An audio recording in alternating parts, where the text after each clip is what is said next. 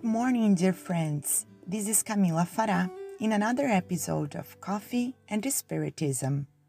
Our reflections this morning are from our dear friend William Jacobi, and he says In the book Spiritism and Ecology, Chapter 1, entitled Spiritism in Phrases of Effect, we will find the author André Trigueiro making beautiful reflections by linking our responsibility to the planet that shelters us with some of these phrases that, if not well comprehended, might convey an idea contrary to what Spiritism proposes. Let us focus on two phrases in particular. The first one is The true life is the spiritual life. And André says, We entirely agree. To the Spiritist, it makes sense to believe that the true life is the spiritual life. We must admit, however, that many of us use this phrase to legitimize disinterest, lack of attention, the complete detachment from earthly issues. This alert made by Trigueiro is vital, since it is not that rare to observe people who are not interested in many essential topics to the maintenance of human life, necessary for the progress of the immortal spirit. Many forget that the spiritual life also happens when incarnated, since we are spirits in this body, but the spiritual life takes place all the time since the Spirit is acting constantly. Certainly, this phrase we are analyzing, when it is quoted by Spiritists, brings the idea that we should not be attached to earthly things, since we won't take anything from here. But between the excessive attachment and total detachment, translated as indifference, there is an interesting middle ground that could lead us to a safer path so we can live conscious of our role as caretakers of the planet, just like we care for the house that shelters us. Another phrase that the author analyzes is the one that says, I am just passing through. And Trigueiro explains that with this phrase, impermanence is affirmed the temporary nature of all things, the eternal duty advocated by Greek philosophers, the inexorable physical reality of the universe where nothing is, everything is. Depending on the way you say, many of those who repeat this phrase, I am here passing through, might be reinforcing their level of contempt and disinterest for the subjects of here and now.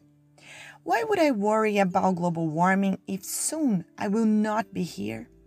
Why saving water and energy if I will disincarnate in a few years? If we leave a material and spiritual legacy to the planet, where we could eventually reincarnate, it is evident that, even passing through, we should worry about our footprints.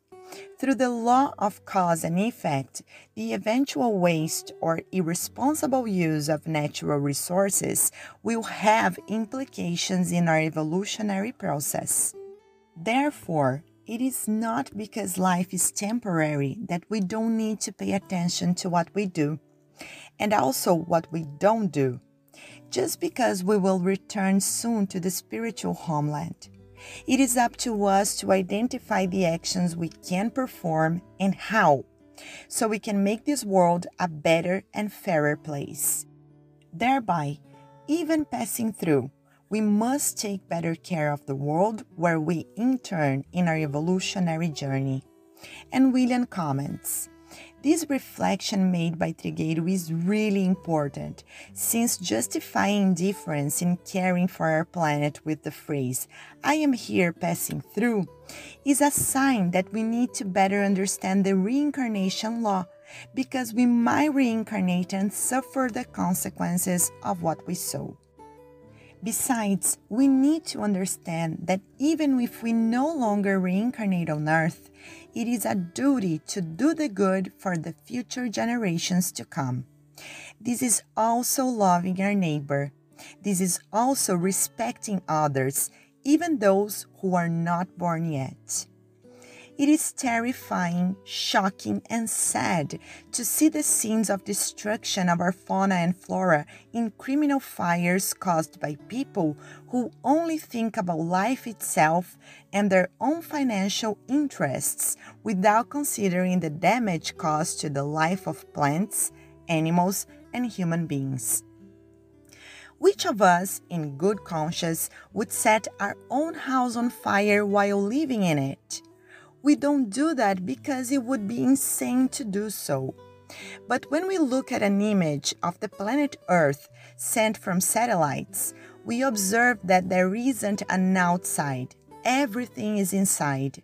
And when we burn something or when we have an attitude that harms the life of the planet, we are acting inside our own houses, and we must think about it urgently whether to demand protective measures to the environment from those who are in charge or to do our part, even if it is by not setting fire to dry leaves, for instance, that we sweep away from our door, or to garbage that we accumulate, or to many other objects.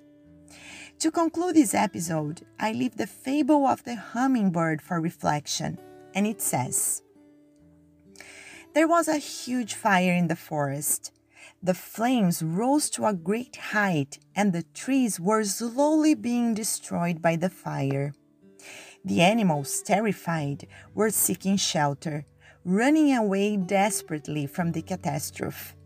In the meantime, a small hummingbird was flying rapidly to the river, catching in his tiny beak a drop of water and bringing it back to the edge of the forest, dropping it over the flames. Watching the bird come and go, a grouchy old owl that was passing by questioned it. What are you doing, hummingbird? Can't you see?